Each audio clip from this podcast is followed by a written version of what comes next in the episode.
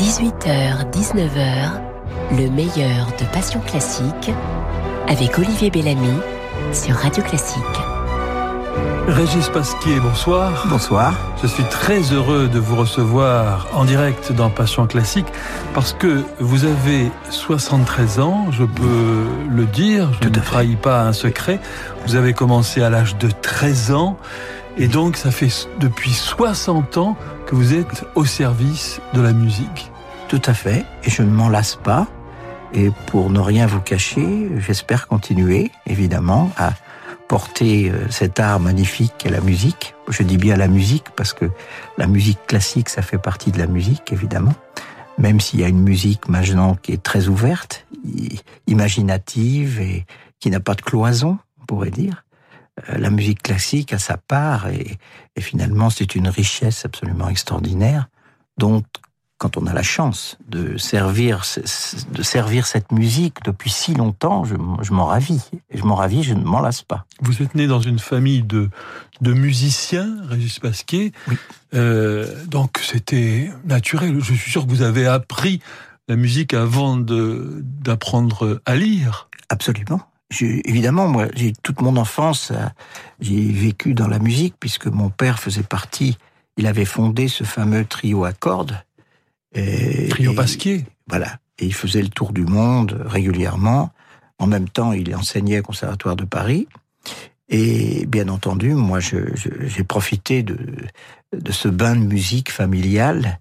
Et euh, en fait, j'ai vécu dans la musique depuis l'enfance. Et j'ai suivi une route qui était tracée depuis le départ. J'ai des souvenirs euh, de personnes, des adultes pour moi, qui me demandaient qu'est-ce que je voulais faire dans la vie. Je disais, je veux jouer du violon, je veux faire de la musique. C'était une décision euh, définitive. Ah Alors, euh, il y a une, une, coutume dans cette émission, c'est que je lise une lettre au début de l'émission. Et euh, j'ai reçu une lettre pour vous, Régis Pasquier. Euh, ah, elle est, est devant moi. Euh, Est-ce que je peux vous la lire? Mais avec plaisir. Mon petit Régis, je t'appelle mon petit Régis parce que même si tu es un grand musicien, parce que la première fois que je t'ai vu, tu étais haut comme trois pommes et tu jouais déjà comme un maître. Tu étais venu me voir à la Ciotat et il y avait dans ton jeu une franchise et une chaleur, je me suis dit peu cher. Comment il a pu mettre tout ce soleil dans son bignou, le petit Parisien? Ça m'avait frappé que tu joues si jeune, le concerto de Beethoven et pas des petites choses de virtuosité. Non, on sentait le musicien, le vrai amoureux de la musique. Alors, tu comprends, quand on m'a demandé d'enregistrer le double concerto de Bach pour la Deutsche Grammophon, j'ai tout de suite pensé à toi. Mais tu sais, ce n'est pas facile de bien respirer ensemble. Tout le monde n'y arrive pas. Eh bien, je vais te dire, je l'ai réécouté, ce disque, sur mon nuage, là, eh bien, je n'ai pas pu reconnaître qui joue entre toi et moi. On a joué comme deux frères. Bon, un père et un fils, si tu veux, mais tu sais, dans la musique, l'âge, ça ne compte pas. Il n'y a que l'amour. Et c'est ce que j'entends dans ton jeu. Alors, je te dis à bientôt, mon petit, le plus tard possible, naturellement. Mais je suis avec toi, je ne te quitte pas. Allez, oh, je t'embrasse. Ah, c'est, c'est écrasant de, de beauté. J'avoue que je suis très euh, très ému de, de, vous, de vous entendre lire cette lettre parce que c'est vrai que cet homme, j'ai tout de suite compris quand vous avez dit, j'avais des indices, peu cher, euh, tout ça, j'ai tout de suite compris que ça se passait du côté de Marseille. Alors, vous souvenez-vous de la première fois que vous avez vu Zino Francescatti oui, Je me souviens très très bien parce que à l'époque, euh, nous avons, nous possédions, ma famille, enfin mon père possédait une, une maison pas très loin de la Ciotat, à quelques kilomètres de la Ciotat, et Francescati étant dans sa maison, il était évident que c'était très facile d'aller le voir. Et un jour, on a pris rendez-vous et je suis allé lui jouer. Et là, j'ai senti tout de suite qu'il se passait quelque chose entre lui et moi. Euh, j'ai beaucoup réfléchi depuis euh, Francescati n'avait pas d'enfant et, sa femme était violoniste et c'était un, passionné du violon, mais c'était un homme d'une bonté infinie, un grand artiste et un homme simple. Et je crois que notre rapport, c'était peut-être comme il, laisse entendre d'ailleurs dans sa, dans sa lettre, peut-être un rapport de père et, fils. Et moi, j'ai ressenti ça très fort. Et finalement, ça s'est transformé dans une complicité artistique. Alors, pour la petite histoire, euh, donc quand la première fois qu'on s'est vu, il m'a dit mais il faut que tu viennes me revoir, etc. Et je suis venu une fois, euh, je suis resté une semaine pratiquement chez lui euh, à La Ciotat et tous les matins il venait me chercher et on allait chez lui, il m'emmenait dans sa bibliothèque, il avait une sublime bibliothèque en bois avec toutes ses partitions et il me disait voilà on va être ensemble pendant une semaine, chaque jour on travaille un concerto différent. Et déjà, pour moi, c'était c'était un challenge parce qu'évidemment, à mon âge, j'étais tout jeune à ce moment-là et je devais lui jouer tous les concertos du répertoire. Et ce que j'ai trouvé extraordinaire chez lui, si je rentre un peu dans le dans le détail de notre rapport violonistique, c'était un homme qui avait d'abord une technique violonistique extraordinaire, mais il, me laissait libre de penser comme je voulais. Et pourtant, j'étais très jeune. Donc, il n'a jamais imposé quoi que ce soit sur un style quelconque. Et ça, c'est la marque des grands artistes. Et dans, évidemment, tout de suite après, donc, c'est pour ça que cette lettre, est, pour moi, est absolument sublime, parce que j'étais en tournée, je me souviens, et j'ai reçu un télégramme. Et il m'a dit, voilà, je, j'arrange, tu vas rentrer dans le bureau de concert où je travaille. J'étais en bonne compagnie, non seulement il y était, il y avait Yehudi Menuhin, il y avait des grandes stars du violon, et moi j'étais tout jeune. Et mon aventure américaine a commencé, évidemment, grâce à lui, et où il était là, il me supervisait, et il m'a fait rencontrer tous les grands chefs d'orchestre, Georges Zell, Jean Normandie, je les ai tous, euh, Steinberg, euh, je les ai tous, euh, Stokowski aussi. Donc j'ai joué devant tous ces chefs d'orchestre, mais il me, enfin, il me présentait, mais ces chefs d'orchestre, il fallait que je joue devant. devant. Ah oui. Eh oui, parce que engager quelqu'un, engager un jeune, à l'époque, ça se faisait je ne sais pas maintenant, mais ça se faisait autrement, je pense, j'imagine. Parce que maintenant, il fallait, il fallait payer comptant. Et j'oublierai jamais le, le, le rendez-vous que j'ai eu avec Georges Zell, où on était ensemble dans la grande salle de Cleveland. Donc moi, j'étais présenté par Francescati. Et il m'a demandé de jouer six ou sept concertos. Finalement, il m'a demandé de jouer même des concertos du XXe siècle. Il m'a demandé le concerto de Bartok, il m'a demandé le concerto de Berg. Ce qui, est, ce qui est extraordinaire, c'est que quelle générosité de consacrer ce temps Exactement. À, un jeune euh, comme ça, de, de, l'écouter, parce que maintenant plus personne. Enfin, on, on, on, fait une audition, mais euh, oui, comme ça, entre deux portes. Ah, mais c'était hallucinant parce que je suis resté dans cette salle, à la grande salle de concert, avant que j'obtienne le droit de jouer avec lui, ce que j'ai fait d'ailleurs. Il a fallu que je prouve tout. Et ensuite, la dernière épreuve, il est monté sur la scène, il s'est mis au piano et il m'a dit suprême épreuve, nous allons jouer ensemble une sonate de Mozart. Ça, ce sont des souvenirs inoubliables, ça, évidemment.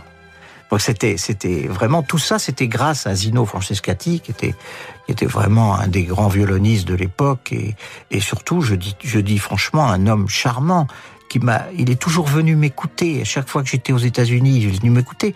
La dernière fois qu'il est venu m'écouter, j'ai joué dans un festival de violon, d'ailleurs, qui était le festival d'Aix-en-Provence. À l'époque, il y avait un festival de violon avec tous les, il y avait Isaac Perlman est venu, et on était tous à jouer, plusieurs.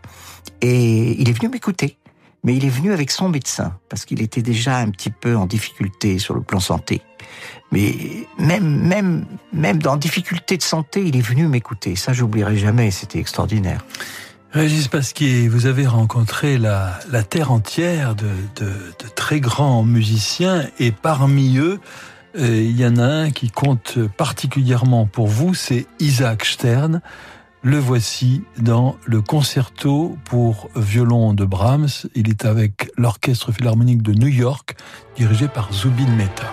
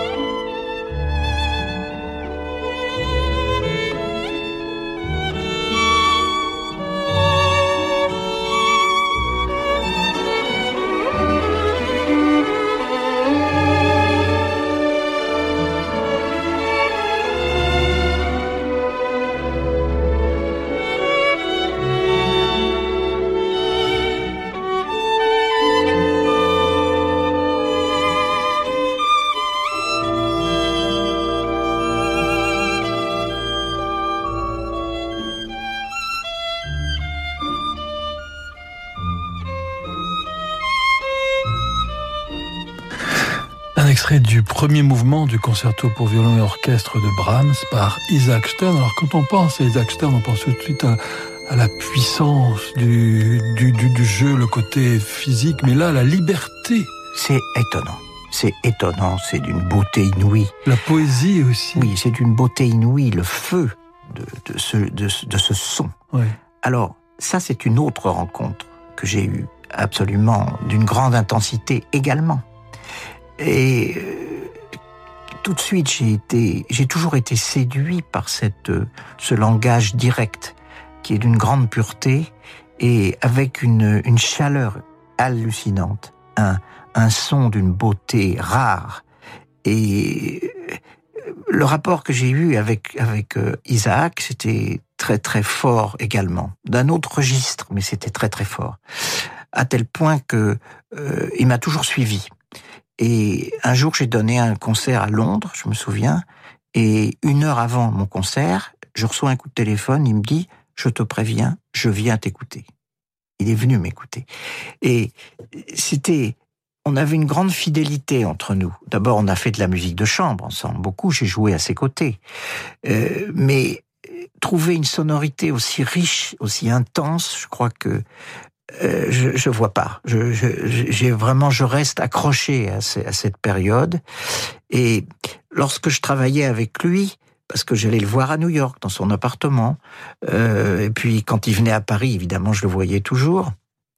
Et lorsqu'on travaillait ensemble, ce qu'il y avait d'extraordinaire, c'est que quand il y avait un passage technique, il me disait bon bah ça, tu, ça va, tu le feras bien, il n'y a pas de problème. Et il s'intéressait, il m'a donné la passion, je peux le dire, du son. Et c'est vrai que tous les instruments sont directement en, phase avec le son. Mais le violon, c'est un instrument extrêmement fin là-dessus. Parce que vous avez un, un amalgame de, disons, de technique, si je peux expliquer techniquement sans que ce soit trop compliqué. Vous avez l'archet qui va donner une densité, un peu comme un chanteur qui a un poumon, vous voyez. Et puis vous avez l'expression émotive et ça, c'est le vibrato qui le donne. Et cette, euh, justement, cet ensemble chez Isaac était absolument extraordinaire. De la main gauche et de la, de la, main gauche et de la voilà, c'est ça. Et tous les grands musiciens euh, ne peuvent pas résister à ce, cette chaleur et cette beauté du son. Il avait la passion du son, Isaac. Et, l'homme était, était d'une, d'une musicalité absolument euh, directe et très riche. Euh, et puis, j'ai beaucoup aimé sa fidélité. Un jour, j'étais à Los Angeles et j'étais comme ça, j'étais de passage moi aussi parce qu'en en fait je tournais à ce moment-là aux États-Unis et je vois une affiche avec euh, Zubin Mehta, Isaac Stern, euh, Dorothy Chandler, la fameuse salle que maintenant il y en a une nouvelle qui est plus récente et je voyais qu'il jouait. C'était un concert l'après-midi. Je me dis je vais aller l'écouter. Je me rends euh, au guichet pour prendre un ticket et c'était plein il n'y avait pas de place. Je me dis, bon, bah tant pis, je vais peut-être aller euh, à l'entrée des artistes, si je le vois. Je vais à l'entrée des artistes, il arrive, et il me dit, qu'est-ce que tu fais là? Je lui dis, ben, je suis à Los Angeles. Il me dit, alors tu viens avec moi. Et je suis allé avec lui. Et je suis resté dans sa loge. Il m'a dit, maintenant, tu vas surveiller, je ne veux voir personne, tu restes avec moi. Et tu, tu gardes la porte de la loge, je ne veux voir personne, seulement toi. Et je suis resté jusqu'à la dernière seconde euh, à, assister à sa préparation pour aller jouer sublimement d'ailleurs ce concerto de Mozart qui jouait merveilleusement, le troisième en sol majeur. Et euh, ça, c'est un souvenir très très fort. Et en fait, on s'est jamais quitté. Euh, même dans les dernières années de sa vie, où, où déjà il jouait un petit peu moins, moins, moins sûrement, disais, parce qu'il y avait l'âge qui arrivait, j'allais toujours l'écouter. Et il me disait, il m'a dit un jour, il m'a dit, t'es venu m'écouter? Tu viens toujours m'écouter. Je lui ai dit oui, je ne peux pas faire autrement. Régis Pasquier, moi j'ai eu, euh, je peux vous le dire aussi, je vous ai entendu euh, récemment sur une croisière, croisière de Dominique de Milancourt, oui. Et puis vous aviez joué euh, la sonate à Kreutzer de Beethoven. Et je me suis dit, il y avait toujours cette fermeté de son. C'est drôle parce que quand vous parlez du son oui. euh, d'Isaac Stern, moi c'est ce que j'ai pensé aussi en vous écoutant, c'est-à-dire cette, cette puissance, cette rage, cette, cette force et ces couleurs. Comment à 73 ans, peut-on toujours euh, garder ce cœur de, de jeune homme que vous avez? C'est une question technique, c'est une question. Qu'est-ce qu'il faut remercier? C'est c'est la génétique, c'est vos maîtres, c'est c'est votre discipline? Bah, c'est une très bonne une très bonne euh, réflexion. C'est un assemblage de tout. C'est d'abord une grande passion. C'est d'abord euh, une honnêteté, disons, vis-à-vis de ce que peut représenter un son et pas d'essayer de le, de le, le travestir en quelque sorte. C'est que le son devienne quelque chose de direct et qui vient directement de soi-même. Et c'est aussi le souci d'avoir une identité. Je peux dire d'ailleurs que dans l'époque actuelle, vous avez des violonistes extraordinaires. Moi, j'enseigne maintenant dans, au Japon, en Chine, en Corée, partout, et en Europe évidemment. J'entends des violonistes extraordinaires, mais j'ai je trouve que de mon époque, si je peux parler ainsi, j'ai l'impression que l'identité sonore était beaucoup plus on reconnaissait recherchée. Tout de suite, on reconnaissait tout de suite voilà. quand quelqu'un jouait. Vous avez raison. Voilà. Moi, j'entendais Oistrakh, parce que ça a été encore une rencontre un petit peu avec lui. J'entendais Oistrakh, j'entendais donc mes deux, mes deux euh, protecteurs, euh, Francescati, Stern et tout, Arthur Grumio. Dès que j'entendais trois sons de ces violonistes, je savais qui c'était. Euh, alors, qu'est-ce qui a fait que maintenant, c'est peut-être l'abondance, disons, du nombre de violonistes qu'il y a. Je crois que, je crois qu'il y, avait une sincérité, il y avait une, une disons, un souci d'être, d'avoir son identité sonore qui était très très forte à cette époque. Et euh, bon, c'est autre chose maintenant. Il ne faut pas essayer de comparer, ça sert à rien. Maintenant, on entend des violonistes extraordinaires aussi, dans un autre registre. Mais c'est vrai que je suis attaché, si vraiment je livre vraiment ce que je pense, je suis attaché au son de ces violonistes de cette époque. J'y arrive pas, voilà. À, à le quitter, j'arrive pas. Régis Pasquier, c'est le moment de vos petites madeleines musicales. Voici la première. a place for us, somewhere a place peace and quiet and open air wait for us somewhere.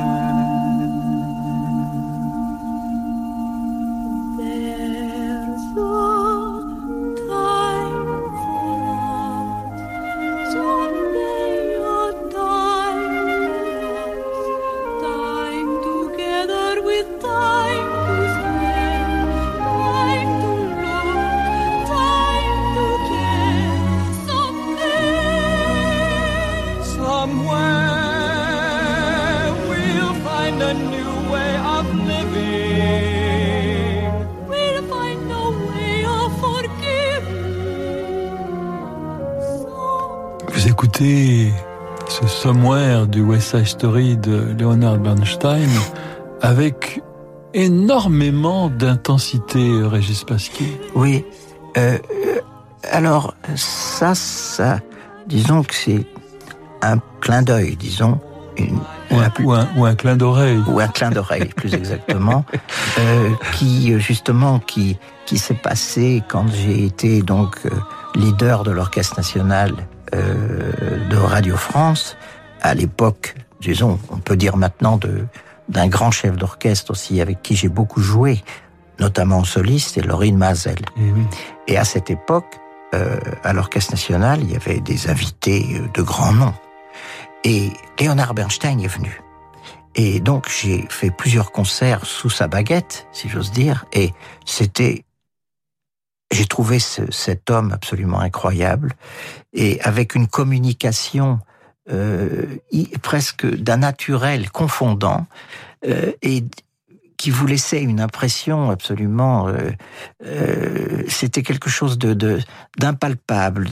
On ne pouvait pas résister à son charme et à, à sa qualité d'artiste. C'était vraiment un homme extraordinaire. Et j'ai beaucoup parlé avec lui et notamment de ce fameux West Side Story. Et je peux vous raconter cette petite histoire rapidement. Je discute avec lui un jour et à cette époque, on jouait un concert donc euh, au théâtre des Champs-Élysées où notamment on avait joué sous sa direction West Side Story où il dirigeait en dansant, c'était absolument magnifique. Et à cette époque, on jouait la musique d'un des films qu'il avait, où il avait écrit la musique, c'est Sur les quais film de, je sais pas, je crois que c'est de Kazan, oui. ce film. Oui. Elia Kazan. Elia Kazan, voilà. Avec Marlon Brando. Voilà, exactement. Et euh, je lui dis, je me permets de lui parler un petit peu de ça.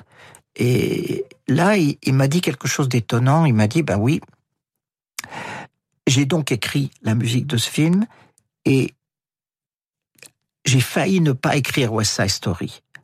Parce que quand j'ai écrit ce, ce Waterfront, on the Waterfront, quand j'ai écrit ça, euh, le, un des grands, des grands boss, comme on dit vulgairement, de la MGM, s'est levé et a dit je ne veux pas de cette musique parce que c'est triste, c'est noir, c'est sombre. Je veux une musique plutôt gaie, plutôt excitante, etc. Et à ce moment-là, il y a un homme qui s'est levé dans la salle et qui a dit si vous touchez une note de ce de cette partition musicale, je me retire du film. Et cet homme, c'était Marlon Brando. Oh. C'est lui qui m'a raconté ça. Et, et il m'a dit, sans ça, j'arrêtais tout. Mais eh ben, continué. Non seulement c'est un grand acteur, oui, oui. Marlon Brando, mais en plus, oui, oui, oui. oui. C'est étonnant comme histoire. Ah, c'est lui-même qui m'a raconté étonnant, ça. Étonnant. Et, et euh, je connaissais déjà West Side Story, mais j'ai eu une, euh, disons que j'ai eu un, une, euh, disons une, une relation euh, plus plus plus serrée, plus étroite avec ce West Side Story qui est une partition extraordinaire et qui d'ailleurs représente une ville d'une manière incroyable. Quand vous êtes à New York, j'imagine vous avez eu la sensation aussi, quand on est à New York, on peut pas ne pas connaître West Side Story, ça n'est oui. pas possible. Et cette histoire, donc cet homme m'a beaucoup impressionné parce que non seulement il était un chef d'orchestre extraordinaire, compositeur, il faisait beaucoup de choses. Notamment, je recommande d'écouter ces émissions où il, il, oui. il apprend la musique aux enfants. Ça, c'est c'est du, c'est magnifique, c'est extraordinaire. Moi, ce qui me fascine, Régis Pasquier, c'est les moments, comme on a pu l'entendre tout au début de ce somewhere, un Oui. moment, il y a un moment d'éblouissement. On sait pas, Oui, on sait pas ce qui va se passer. oui, oui. Et chez Isaac Stern aussi. C'est ça. Voilà. euh, on sait qu'est-ce qu'il va dire? On a l'impression que les notes, il les invente. Euh, comment comment arriver à à, à cela? Je veux dire. Euh, euh, comment faire? Parce qu'il y a quand même une partition, euh, Oui. surtout qu'il y a un orchestre où il y a des partenaires. Comment faire pour euh, faire cet équilibre là, euh, Bah, cet équilibre Oui, tout à fait. Mais je crois qu'à cette époque, on peut dire aussi qu'il y avait une, il y avait une sincérité et il y avait aucune peur de rien aussi.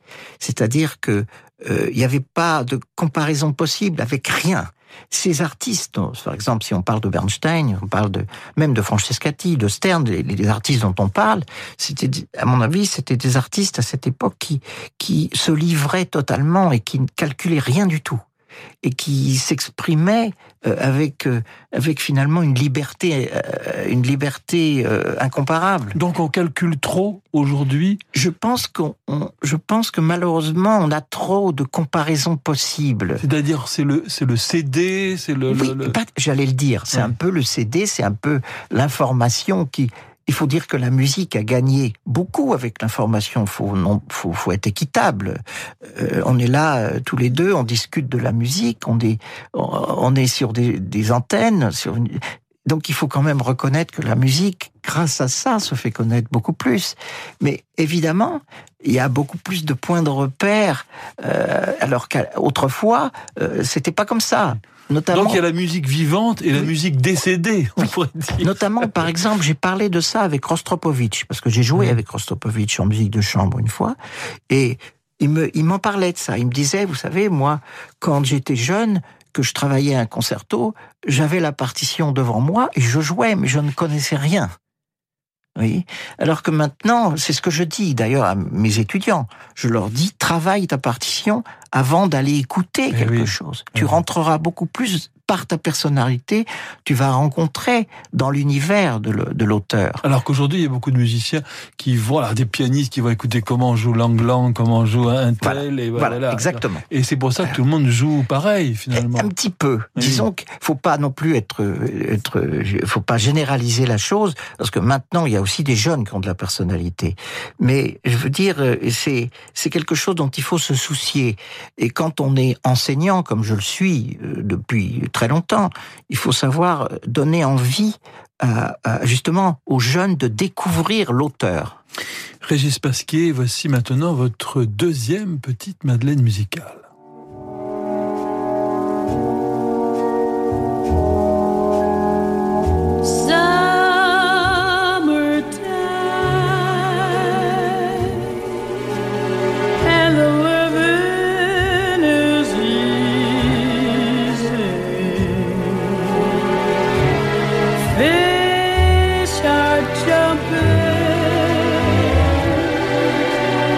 the cotton is high.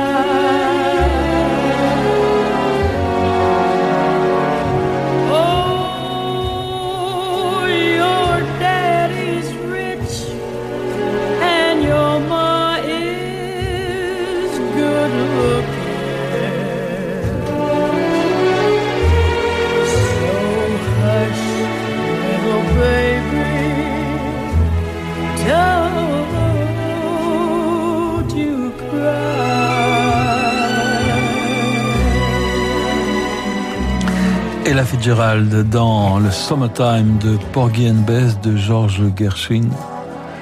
Ça, ça, vous, ça vous inspire, ça ah, ça, me, retourne, littéralement. Je vais vous dire pourquoi. Euh, Avec Armstrong qu'on entend maintenant. c'est une voix inimitable. C'est un peu comme les grands instrumentistes. Quand vous entendiez deux notes de Lipati, le pianiste, c'était un son un son d'une transparent, pureté, d'une pureté incroyable. Et quand vous entendez la voix de cette femme qui a, je peux dire, bercé toute ma jeunesse, parce que euh, j'ai une passion dans la vie, moi c'est, après tout je peux le dire, j'ai pas de honte à ça, au contraire, c'est le jazz. J'ai toujours adoré le jazz et lorsque je travaillais, que j'étais enfant, je travaillais mon instrument évidemment et je me gardais toujours une heure à la fin de la, à la, fin de la journée et j'écoutais une émission que vous avez sans doute connue qui s'appelait Pour ceux qui aiment le jazz. Franck, Franck Daniel Philippaki. J'écoutais cette émission tous les jours, tous les jours. Et j'étais fasciné par euh, cette liberté justement. Tout d'un coup, tout explosait, on pouvait faire ce qu'on voulait. Et là, j'ai commencé à, entendre les grands noms du jazz, euh, Duke Ellington, euh, Corn et toute cette période. Et, et, Grappelli, est-ce que vous l'avez ah ben, Évidemment, j'ai joué avec lui. Vous avez joué avec ben, J'ai joué avec lui. Donc, euh, en fait, si vous voulez, c'est pas, c'est pas un, comme on dit, un hobby. C'est une, vraie passion. Et comment ça s'est passé? Moi, ça m'intéresse parce que euh, quand on entend, euh, par exemple, Menuhin euh, jouer avec Rappelli, on sent que Menuhin n'est pas très très à l'aise. Hein. On sent que c'est pas son, son, pas du tout son univers. Absolument. Et quand vous avez rencontré euh, Grappelli, comment comment ça s'est passé? Ben, Je vais vous raconter. Vous êtes reniflé comme ça un peu? Mais c'était c'était très simple dans le fond. J'ai fait une émission pour la télévision où il y avait le violon, une partie violon classique, une partie violon jazz. Et moi, j'étais en première partie. Et j'ai joué, je me souviens plus du Kressler ou des choses comme ça. Et puis est arrivé, je peux dire Stéphane, qui était un immense violoniste euh, comme tout le monde le connaît. Et il est arrivé, il est monté sur la scène, il a commencé à jouer avec son guitariste, etc. Et je sais pas ce qui s'est passé, j'ai pas résisté et je me suis levé de mon fauteuil, je suis monté sur la scène et j'ai joué avec lui. Et alors là, il s'est passé un truc incroyable entre nous parce qu'on a joué ensemble, on a improvisé tous les deux ensemble. Évidemment, lui, il était un maître euh, incontesté. Moi, j'étais le petit jeune qui, qui, qui me, j'essayais de me fondre dans ce qu'il faisait. Eu un culot, un culot monstre. Oui. Et, et finalement, ce culot, il a été, il a été génial pour moi parce que quand on a terminé, il m'a dit mais mon petit, tu joues bien, euh, tu te débrouilles bien. Eh ben écoute, en ce moment, je joue tous les soirs dans un club et je suis là pour 15 jours et tu vas venir jouer avec moi tous les soirs. Et c'est ce que j'ai fait. Je l'ai fait. Donc et là, vous aviez quel âge? Oh, bah, je devais avoir une vingtaine d'années, quelque chose comme mmh. ça. Et donc, je suis allé jouer avec lui tous les soirs. Et c'était extraordinaire parce que euh, d'abord, il était un habile violoniste. Je pense qu'on raconte beaucoup de choses. Je ne sais pas si c'est vrai qu'il n'était pas capable de lire une note de musique. Il jouait un peu de piano. Euh, il était d'une gentillesse euh, presque paternelle. Pour moi, il était merveilleux. Et, on jouait ensemble. Et moi, je n'avais, je sais pas, c'était peut-être le comme comme vous avez dit, le culot du petit jeune qui se dit après tout, je profite du grand moment et j'ai joué avec lui. Et ça, c'était un, souvenir incroyable. Et, d'ailleurs, euh, la suite, dans la, suite de notre histoire, il m'a acheté mon violon. Parce que j'avais un très beau violon à ce moment-là. Et il a aimé mon violon et il me l'a acheté. Et euh, voilà. Puis après, on s'est perdu de vue parce qu'évidemment, il était devenu plus âgé et puis il, il voyageait beaucoup. Mais ça, c'était un moment aussi intense. En fait, c'était un peu euh, c'était un peu un moment qui allait illustrer ma passion pour le jazz en tant que exécutant. Parce que je fais des concerts, de, quelquefois j'ai fait un concert au Canada, il y a à peu près un an et demi, où je joue une première partie classique, et en seconde partie j'ai fait venir des musiciens de jazz, et on a joué ensemble. Alors c'était incroyable parce que dans la première partie tout était réglé, mon programme était euh, naturellement bien construit, et j'attendais les musiciens de jazz qui sont arrivés une heure avant le concert. Et c'est là que j'ai vu ce que c'est que l'improvisation, parce qu'ils m'ont dit, bon, alors qu'est-ce qu'on joue? J'ai l'impression que ça va donner des idées à des programmateurs français qui vous écoutent. Vous allez sans doute avoir des, des, des propositions. Ah bah pourquoi pas euh, hein, Moitié classique, moitié euh, jazz, Régis Pasquier. Mais, mais justement, ce que je voulais préciser, c'est que le jazz, ça ne se lit pas. Ça ne se lit pas, ça ne se calcule pas. C'est quelque chose qu'on a en soi et qu'on on livre euh, absolument comme ça, innocemment. C'est pas quelque chose de préparé. Quand vous faisiez l'allusion à Menuhin, Menuhin, c'était un, un, dieu du violon, mais c'était un personnage qui, qui lisait. il ne pouvait pas improviser. Régis Pasquet, c'est le moment d'une page de publicité et nous nous retrouvons très vite pour la suite de votre programme. Savoir accompagner un projet d'entreprise prometteur, c'est un métier. Chez Arkea, nous sommes 10 500 à concevoir des solutions financières innovantes pour accompagner chaque jour les projets de nos clients. Arkea, entrepreneur de la banque et de l'assurance au service des territoires. Et avec Arkea, retrouvez chaque jour Fabrice Lundi dans Territoire d'Excellence à 6h55 sur Radio Classique cette semaine dans Le Point le palmarès 2019 des hôpitaux et des cliniques. 1400 établissements passés au crible pour déterminer les plus performants dans 79 spécialités médicales et chirurgicales. Et pour la première fois, Le Point publie la liste inédite des 258 services d'urgence qui manquent de médecins. Le palmarès 2019 des hôpitaux et des cliniques, un dossier exceptionnel du Point. Et voilà, ça fait au moins 100 fois que vous répétez à votre enfant Ne reste pas devant l'ordinateur, tu vas t'abîmer les yeux. Alors chez Atoll, on vous offre en ce moment un traitement anti-lumière bleue pour ses lunettes. Atoll, mon opticien. Et pour une meilleure performance visuelle, découvrez les verres Essilor Eisen chez Atoll. Voir conditions en magasin, offre valable jusqu'au 31 août, dispositif médical CE. Retrouvez toute la programmation musicale de Radio Classique sur l'application mobile et sur le site radioclassique.fr à la rubrique Retrouver un morceau. «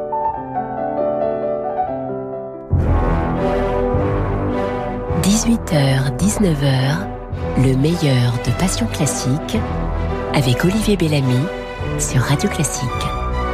Régis Pasquier, qu'est-ce qui est le plus difficile de jouer le concerto de Beethoven comme euh, vous l'avez fait quatre fois au Japon, D'ailleurs, merci d'être d'être là chez vous, pratiquement à la sortie de l'aéroport. Oui, je suis arrivé hier. Vous êtes arrivé hier et vous êtes frais comme un comme un gardon.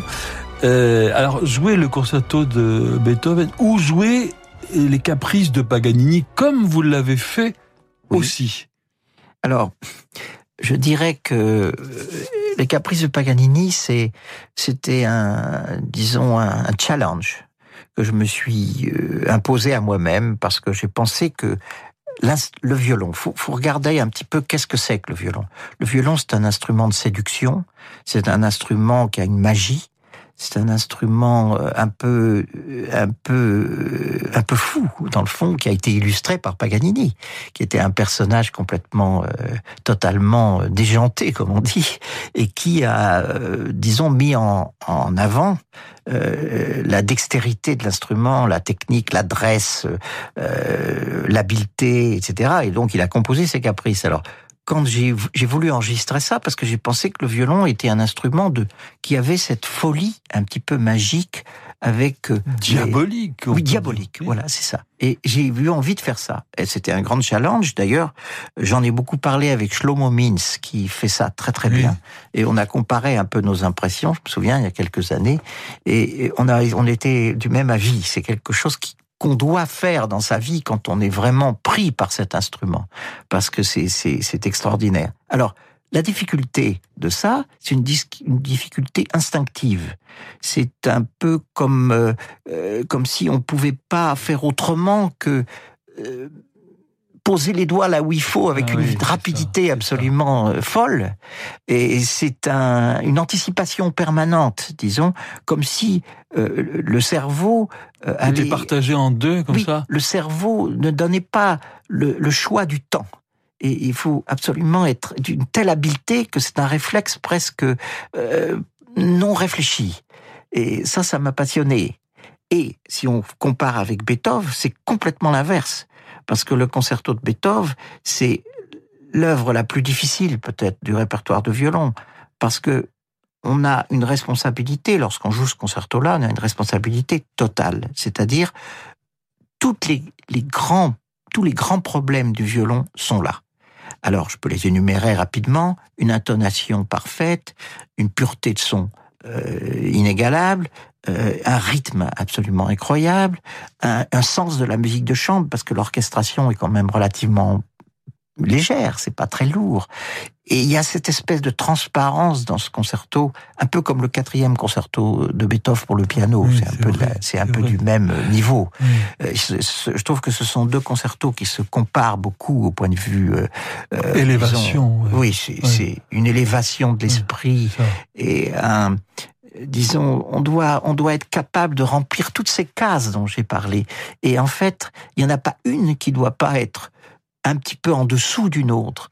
Et c'est pour ça que ce concerto est le plus difficile de tous. Régis Pasquier, il y a une euh, séquence dans cette émission, c'est un peu musique portrait, portrait chinois. J'essayais de trouver ce qui pourrait vous définir une musique. Voici ce que j'ai trouvé.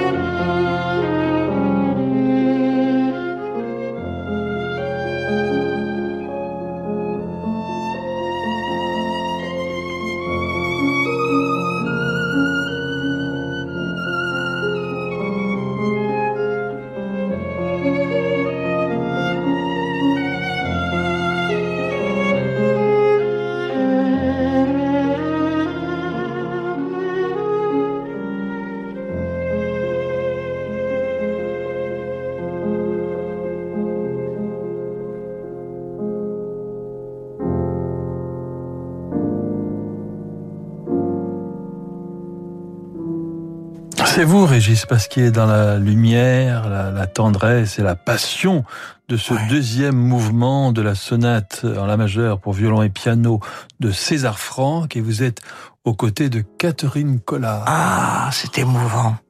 Ah, c'est émouvant. Oui. Eh ben, ça me plaît beaucoup. Ça me plaît beaucoup. Et euh, il y a quelque chose entre vous qui se passe? Oui, oui. Oui, je me souviens. Parce qu'elle était passionnée. Ah, c'était une, c'était une, oui, la, la passion euh, totale. Euh, cette femme jouait du piano d'une façon incroyable. Et euh, on s'est tout de suite entendu. On n'a pas tellement discuté d'ailleurs sur cette sonate. C'était pas nécessaire. Et euh, ah, c'est un beau souvenir, oui. J'ai joué avec elle pas mal. Euh, et je me souviens d'ailleurs d'un concert à la fin de sa vie euh, où elle n'arrivait plus vraiment, elle avait plus tellement son le physique qu'elle voulait pour jouer, mais on a joué quand même. Et, et on avait joué cette sonate d'ailleurs, je me souviens. Mais ça, c'est un souvenir très fort, très très fort. Il y a des musiciens fabuleux qui n'ont pas pu durer, comme Catherine Collard, comme Christian Ferras. Ah oui, euh, oui. Qu'est-ce qu'il faut pour, euh, euh, selon vous, Régis Pasquier, il faut avoir... pour durer Oui. Ah, c'est tout un problème. Pour durer, il faut un équilibre. Il faut un équilibre, j'allais dire, presque psychique. Il faut être heureux dans la vie faut être heureux. On a besoin d'être heureux pour durer. C'est impossible autrement. Surtout dans cette vie qui est une vie quand même très euh, instable. C'est une vie, comme on a dit, la preuve. J'étais au Japon hier. C'est la vie de voyage. C'est une discipline d'hygiène de la vie. C'est aussi euh, être heureux dans sa vie, être être auprès des gens qu'on aime. C'est avoir une vie simple, familiale, et, et avoir la passion de ce qu'on fait. Tout ça, c'est évidemment, euh, ce sont des choses qui sont indispensables pour durer longtemps. On ne peut pas faire autrement. Et surtout aussi, une chose, c'est d'avoir un corps extrêmement souple. Euh, on ne peut pas durer longtemps si on a une, disons une certaine euh, raideur, une raideur euh, dans le geste, dans la façon de se tenir, dans l'appréhension de jouer.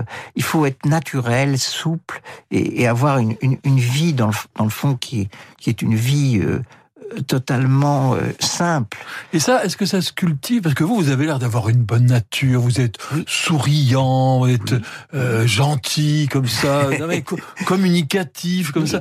Est-ce que c'est un, un don de, de Dieu? Ou alors est-ce que chaque matin, vous vous regardez dans la classe, dans la classe, dans la glace, et vous vous dites, Régis, je t'ordonne d'être heureux et d'aimer la vie? Ah non, non, non, moi, pour moi c'est naturel, c'est parce que c'est peut-être aussi un problème d'éducation. Euh, la musique, en fait j'ai été éduqué par mes parents, mais j'ai été éduqué par la musique, finalement. C'est ayant vécu dans ce bain de musique, ma mère, ma mère qui était très connue, qui était donc qui enseignait en même temps que mon père au conservatoire de Paris, tous les jours se mettait au piano et me disait maintenant tu vas entendre Péléas et Mélisande. Elle faisait une réduction de Péléas alors que j'avais 7-8 ans. Et c'était extraordinaire. Donc c'était un bain continuel, journalier pratiquement de la musique. Et, et en fait, en fait, euh, cette éducation justement m'a fait aimer ça et m'a fait un petit peu. Je suis un peu passé moi au second plan. C'est ça. Il faut pas non plus toujours se mettre au premier plan. C'est ce que je dis d'ailleurs aux jeunes instrumentistes maintenant. C'est d'abord il faut se fondre dans l'auteur qu'on joue et, se laisser bercer par euh, par justement le, les, tous les caractères musicaux qu'on peut entendre. Et on a l'impression, Régis Passé, quand on voit que vous n'êtes pas dévoré par un ego ah surdimensionné. Ah, ça peut pas marcher avec la musique, ça. non, ça peut pas marcher. quand je joue, quand, là, dans le concerto de Beethoven que j'ai joué l'autre jour à Tokyo, quand, au moment où je suis rentré sur la scène, je me suis dit, je pense que mon petit était rien à côté de Beethoven et que finalement ton rôle c'est de, de justement de te hisser à la hauteur de Beethoven et de ne pas se mettre au premier plan. Régis Pasquier, il y a une autre musique que je voulais euh, partager avec vous ce soir. Écoutez.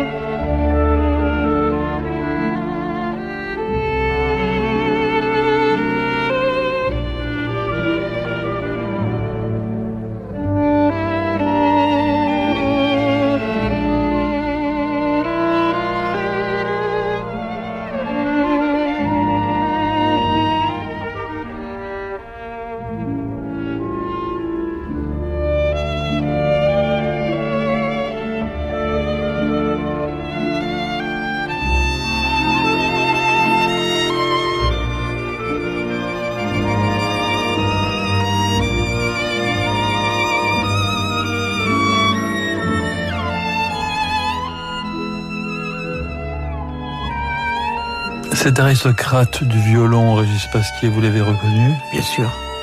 Milstein. Milstein, Nathan Milstein. Extraordinaire violoniste, un dieu du violon. vous savez, Dans souvenir d'un lieu cher de Tchaïkovski. Il y a, y a cette, cette qualité de son qui est sublime. C'est, c'est, c'est une finesse incroyable, une distinction. Alors, un jour, je disais à Francescati, maître, quel est pour vous le violoniste le plus doué que vous avez rencontré Il m'a tout de suite dit, Milstein. Et c'est celui qui a duré le plus longtemps. Eh oui, oui, exactement. C'était le violoniste le plus doué. Ce que vous venez d'entendre, moi j'ai entendu un jour, j'ai voulu écouter ça parce que je l'ai enregistré, ça. Et un jour, vous savez, en curieux, quelquefois, euh, on n'en prend pas, euh, évidemment, on va pas imiter, c'est pas la peine. On n'est pas fait, euh, la musique, c'est pas pour imiter. On dit ce qu'on est. Mais j'ai voulu écouter, je me suis dit, tiens, je vais écouter Heifetz. J'entends Heifetz, qui était un, alors, le, une, mythique dans le violon. Et je me suis dit, c'est sublime. Et puis je me suis dit, je vais peut-être entendre aussi Milstein. Ben, quitte à peut-être à choquer certains grands amateurs de Heifetz, c'était encore plus beau. Milstein était encore plus beau parce qu'il y avait une distinction extraordinaire, une quelque chose de racé. Ah, c'est extraordinaire. C'est c'est cette finesse, cette, ce goût euh, intense. goût, Et ça, pour moi, c'était un des dieux du violon aussi. Eh bien, merci beaucoup, Régis Pasquier. Vous nous avez donné une joie immense. Eh ben, c'est ce soir, en venant ce soir dans dans Passion classique et on espérait que vous, vous serez. Alors c'est très bien de, de, jouer beaucoup à, à l'étranger comme vous le faites. Ce serait bien de vous entendre un peu plus souvent en France. J'aimerais bien, moi aussi, mais vous savez, maintenant, moi, je, là, je vais en Chine, je vais au Japon, je vais aux États-Unis, je vais partout. Euh, bon, mais enfin, j'espère. Merci, merci Régis Pasquier, merci à tous les auditeurs pour votre fidélité, merci à notre réalisateur Yann Lovray. Vous pouvez réécouter cette émission sur notre site internet radioclassique.fr. Je vous donne rendez-vous demain à 18h avec un acteur formidable, Jean-Pierre Daroussin. Bonne soirée à toutes et à tous sur Radio Classique.